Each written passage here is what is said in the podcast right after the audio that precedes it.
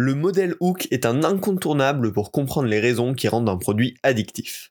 Pouvant faire tant le bien que le mal, il est nécessaire de le comprendre pour concevoir des produits de manière plus consciente. On le découvre tout de suite dans Parlons Design.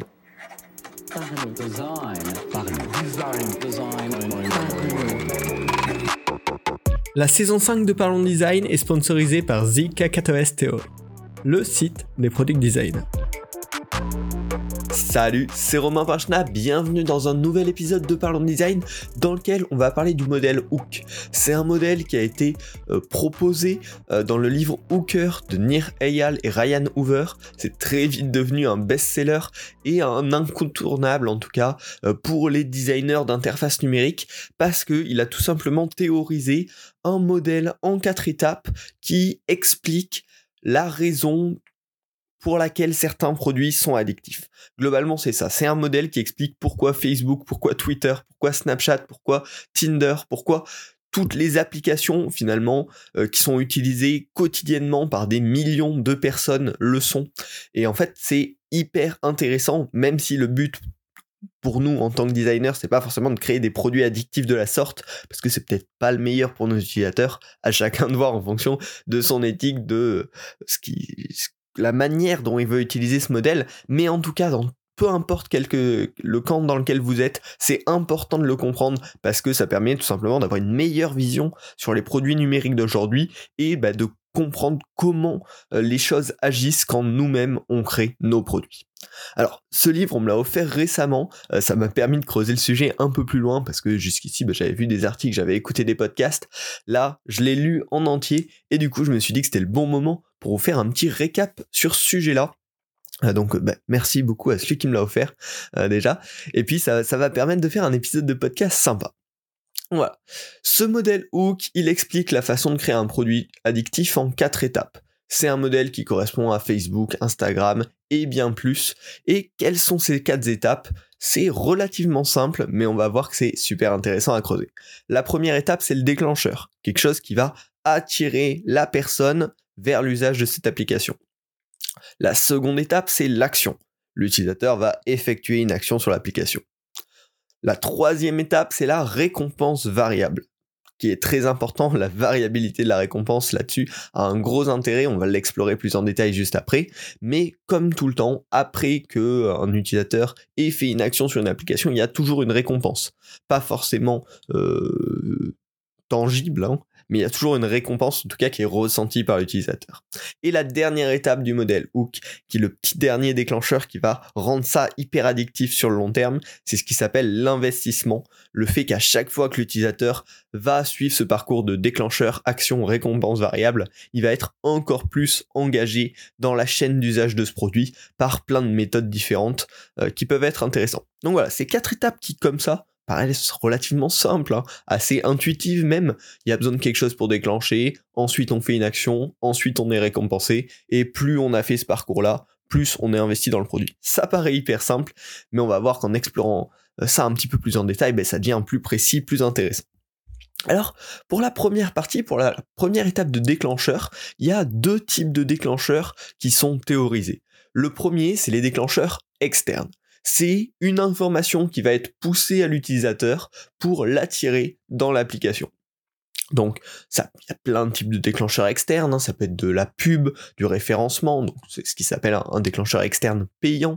Ça peut être un déclencheur acquis, du référencement, des médias, des blogs.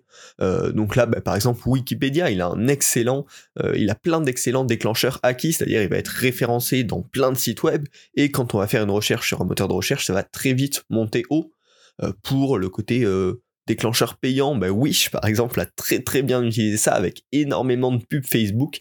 Ils vont déclencher l'envie chez les utilisateurs de venir sur la plateforme grâce à de la pub mais on peut également avoir des déclencheurs relationnels. Ça, c'est tout ce qui va être invitation, recommandation. Quand quelqu'un va nous partager euh, quelque chose, un service, là, il y a bah, des experts un petit peu du domaine. Hein. Candy Crush, on, a tous connu à l'époque les dizaines d'invitations Candy Crush qu'on recevait parce que ils avaient créé un mécanisme qui invitait les gens à inviter d'autres personnes justement pour avoir euh, des nouvelles vies dans le jeu Donc c'est également un excellent type de déclencheur qui permet en fait de rendre conscient les gens, euh, tous les gens, de l'existence de ce produit et de l'intérêt de ce produit. Ça ramène directement du public. Et enfin, le dernier type de déclencheur qui est extrêmement utilisé également, c'est les déclencheurs externes détenus. Donc ça, c'est bah, une fois qu'on a un produit, qu'on a des utilisateurs, bah, on va pouvoir leur envoyer des notifications, des emails, il y aura l'icône d'application sur leur téléphone. Et tout ça, bah, euh, c'est des déclencheurs potentiels qu'on peut activer à plein de moments de la journée en tant que service euh, addictif. Et ça, il y a des apps, notamment euh, les apps de news qui sont hyper intéressantes là-dessus. Le Monde, par exemple, utilise beaucoup les notifications, l'icône d'application, la petite pastille sur de notifications sur l'icône d'application pour attirer les utilisateurs à lire des articles, à rentrer dans l'application. Donc ça, c'est les différents types de déclencheurs externes. On va venir pousser de l'information à l'utilisateur pour l'attraper et le ramener dans l'application. C'est relativement puissant, mais par contre ça demande beaucoup de travail. Ça demande soit de l'argent, soit de l'investissement, c'est-à-dire pour avoir de, des utilisateurs détenus ou des utilisateurs qui sont ramenés par relationnel, souvent, il bah, va falloir avoir mis des systèmes en place de notification, de parrainage, d'avantages quand on invite des gens, etc. Ça demande du travail et sur le long terme, ça peut être une source de déclencheur qui va venir s'épuiser. Euh, quand on aura vu 10 milliards de pubs Wish, bon ben on s'est déjà fait notre avis sur la plateforme, soit on y va, soit on n'y va pas. Euh, mais en tout cas, c'est quelque chose qui sur le long terme va être plus dur à tenir. Le second type de déclencheur qui est hyper intéressant mais beaucoup plus dur à construire mais beaucoup plus puissant, c'est ce qui s'appelle les déclencheurs internes. Ça va être quand on a réussi à créer un réflexe interne chez l'utilisateur. Euh, ça, va venir avec la création un petit peu d'une habitude, d'un réflexe d'usage chez l'utilisateur, et tous ces déclencheurs externes, plus le reste de la loupe, vont permettre de créer ces déclencheurs internes au fur et à mesure. Pour avoir des bons déclencheurs internes, il y a plusieurs manières. Soit en comblant des besoins, par exemple j'ai besoin d'une information, Wikipédia vient combler ce besoin, et donc bah, il y a à force un réflexe qui vient se créer, j'ai besoin d'une info un petit peu précise, Wikipédia ou euh, je veux écouter de la musique, Spotify. Voilà. C'est comme ça, par le besoin qui est comblé, que les applications vont venir automatiquement, euh, sans avoir à, nous pousser de l'information, nous attraper dans leur système. Mais il y a également dans les émotions internes, dans les déclencheurs internes, quelque chose qui est bien plus puissant, c'est le jeu euh, des émotions et notamment des émotions négatives. Euh, et ça, c'est ce que les gros services addictifs ont vraiment réussi à utiliser. C'est par exemple, ben, je m'ennuie, je vais aller sur Instagram un petit peu par défaut. Et ça, c'est extrêmement fort comme déclencheur interne parce que ça va revenir de manière très régulière et ça va créer un lien hyper proche et hyper euh, rassurant de l'application en question. Ou tout à l'heure on a, on a parlé de Tinder tout, tout début dans les exemples, eh ben là c'est pareil. émotion négative, je me sens seul, je me sens abandonné. Tinder va venir répondre à ce besoin-là, à ce besoin d'ego, etc. Voilà, il y a le côté très on comble un besoin qui est plutôt positif entre guillemets, on peut pouvoir dire créer une addiction à Wikipédia quand on a besoin d'une information, c'est plutôt ok. Euh, par contre, bah, créer une addiction à Instagram quand on s'ennuie, c'est tout de suite peut-être un petit peu moins éthique à voir. En tout cas, c'est un déclencheur encore plus puissant et euh, c'est intéressant de s'en rendre compte en tant que designer. Voilà. Les déclencheurs, c'est vraiment un, duo externe plus interne. Les externes, ça va permettre de créer de la traction au début, de créer de l'habitude. Et une fois que les déclencheurs internes sont suffisants, bah, c'est là où c'est vraiment puissant et où le produit est vraiment devenu addictif chez les utilisateurs. Une fois qu'on a réussi à tirer euh, l'utilisateur dans le service grâce à l'un de ces déclencheurs, on va passer à la deuxième phase qui est l'action. L'utilisateur doit passer à l'action, effectuer quelque chose sur le service. Là-dessus, il y a deux points à travailler pour qu'il puisse passer à l'action de manière euh, efficace. Le premier point, c'est la motivation. Faut que la valeur perçue soit importante. Faut qu'il puisse anticiper une future récompense. Hein. La troisième étape, on s'en rappelle, c'est la récompense variable. Donc, plus il va pouvoir anticiper cette récompense variable, plus il va être motivé à utiliser le produit. Et le troisième, c'est qu'on peut jouer sur l'envie ou la crainte de quelque chose pour lui donner encore plus envie de passer à l'action. Il y en a trois duos qui marchent bien, l'envie de plaisir vs la crainte de souffrir. S'il y a un de ces deux points qui est trigger, bah du coup la motivation va augmenter. L'envie d'avoir de l'espoir ou la crainte d'avoir de la peur. Ça, pareil, c'est des gros, des grosses sources de motivation et également l'envie d'appartenance ou la crainte de rejet. là, c'est plutôt sur les aspects sociaux, hein. mais si on veut continuer à appartenir à ce groupe, j'ai intérêt à faire cette action, donc je vais ouvrir le service et participer. Voilà, il y a plein comme ça de, de points sur lesquels on peut jouer pour augmenter la motivation de l'utilisateur à vraiment effectuer l'action une fois qu'il a reçu un déclencheur.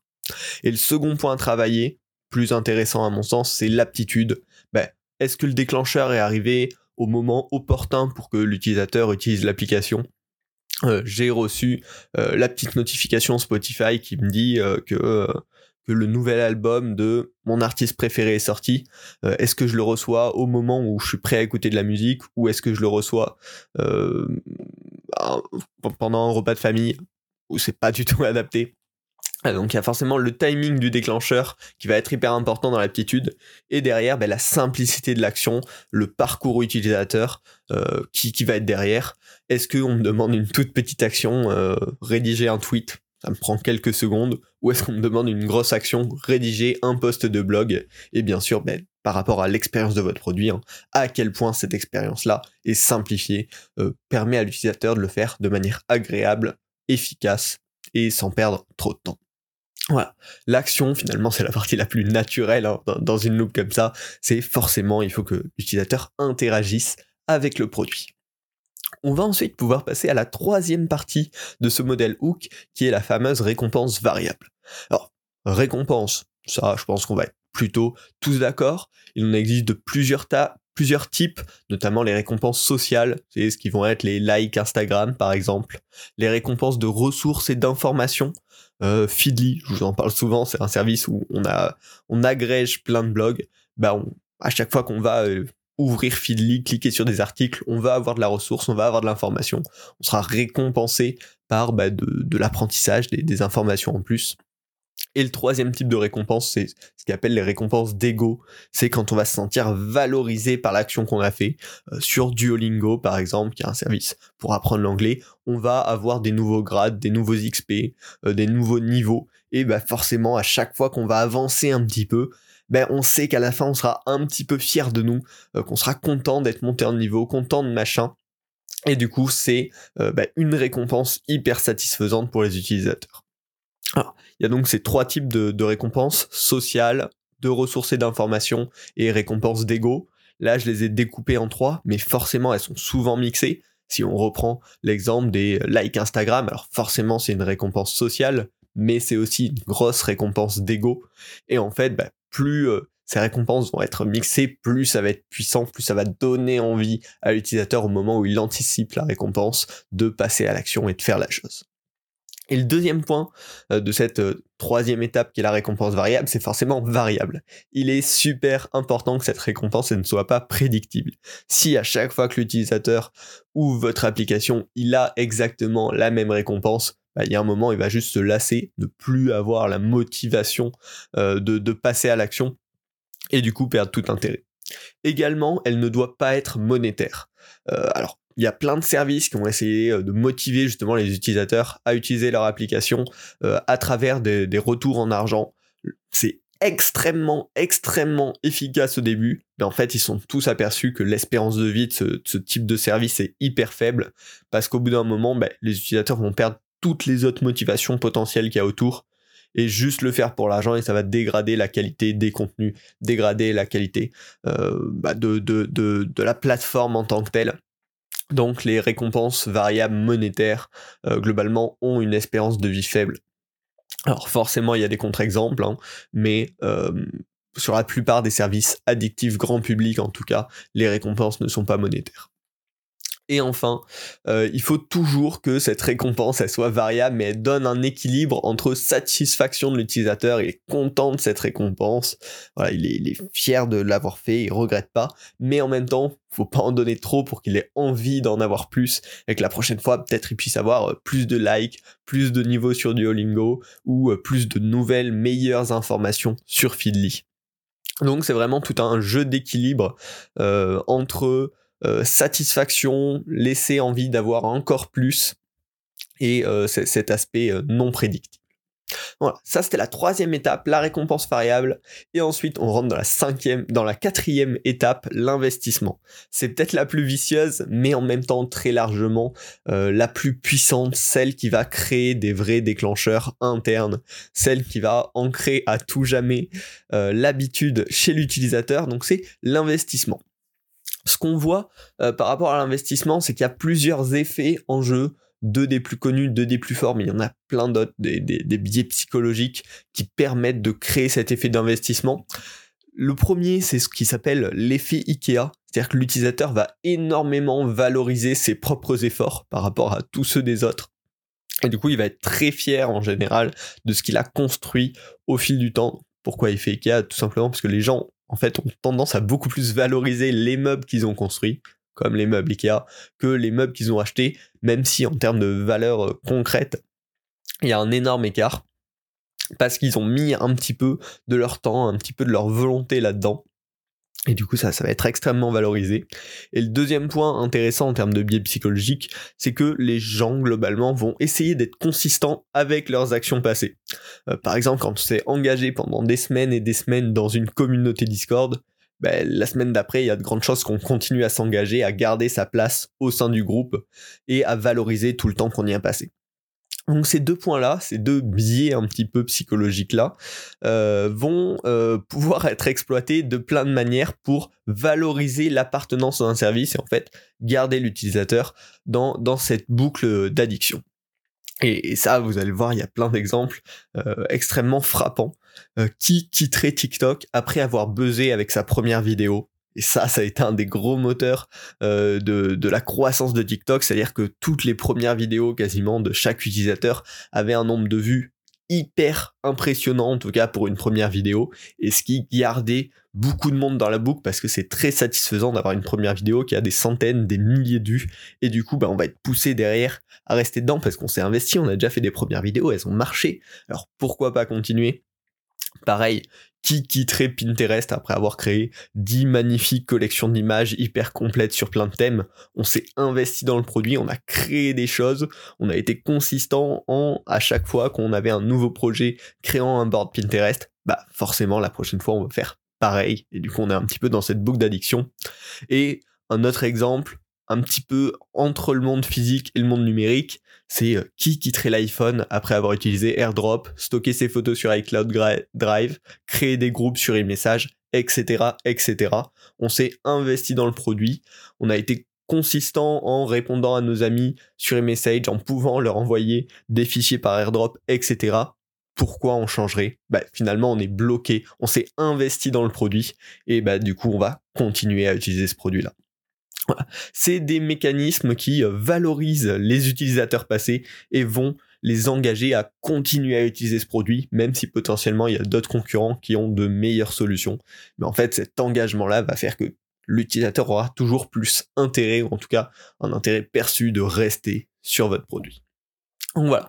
En conclusion, euh, bah, comme tout modèle, hein, ça peut être utilisé à la fois pour le bien et pour le mal, de manière consciente ou inconsciente. En tout cas, c'est hyper important d'être conscient de ce modèle hook pour pouvoir le détecter, pour pouvoir le repérer et pouvoir, pouvoir, le prendre en compte dans la manière dont on design des produits.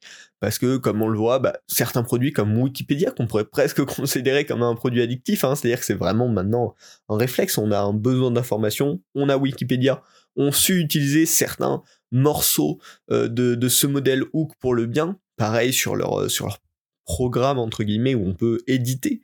Euh, les éditeurs sont extrêmement valorisés et il y a tout ce système un petit peu addictif qui va les pousser à continuer euh, à contribuer parce que bah, justement les gens qui ont beaucoup contribué ils vont être consistants avec leurs actions passées et ils vont essayer de continuer à contribuer. Ils vont être également extrêmement fiers de toutes les pages auxquelles ils ont contribué. Et du coup on peut le voir hein, dans un exemple de Wikipédia semble plutôt positif pour la société, mais en fait certains mécanismes de ce modèle hook ont été utilisés de plusieurs manières, et c'est pour ça que c'est pas que mal comme modèle, euh, même s'il y a eu un petit peu des, bad clash sur, sur ce modèle hook, mais en tout cas, voilà, il est intéressant à comprendre, et après, pour l'exploiter ou non, ça c'est à vous de choisir. J'espère que ce podcast vous a plu, si c'est le cas, abonnez-vous Et si vous êtes déjà abonné, je vous invite à le noter sur les plateformes de podcast, un petit 5 étoiles et un commentaire. Euh, moi, ça me permet bah, déjà d'avoir vos retours, ça me fait hyper plaisir. Et puis, ça permet euh, de faire un petit peu plus rayonner le podcast, de le faire découvrir à d'autres personnes. Et donc, bah, forcément, c'est toujours cool de faire grandir la communauté. On se retrouve la semaine prochaine pour un nouvel épisode de Parlons Design. Salut.